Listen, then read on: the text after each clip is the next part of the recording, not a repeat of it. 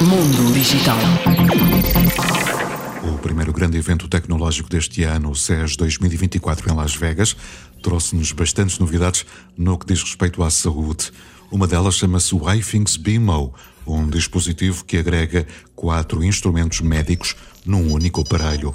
O grande objetivo é poder simplificar a medição das principais funções vitais em casa e, no caso específico, o BIMO vem equipado com um termómetro, um estetoscópio, um oxímetro de pulso e um eletrocardiograma.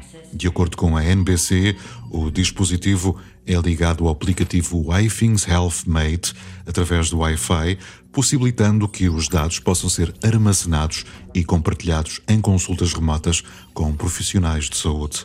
O aparelho é carregado via USB-C e tem previsão de lançamento para junho de 2024, com um preço inicial de cerca de 250 dólares. Mundo Digital.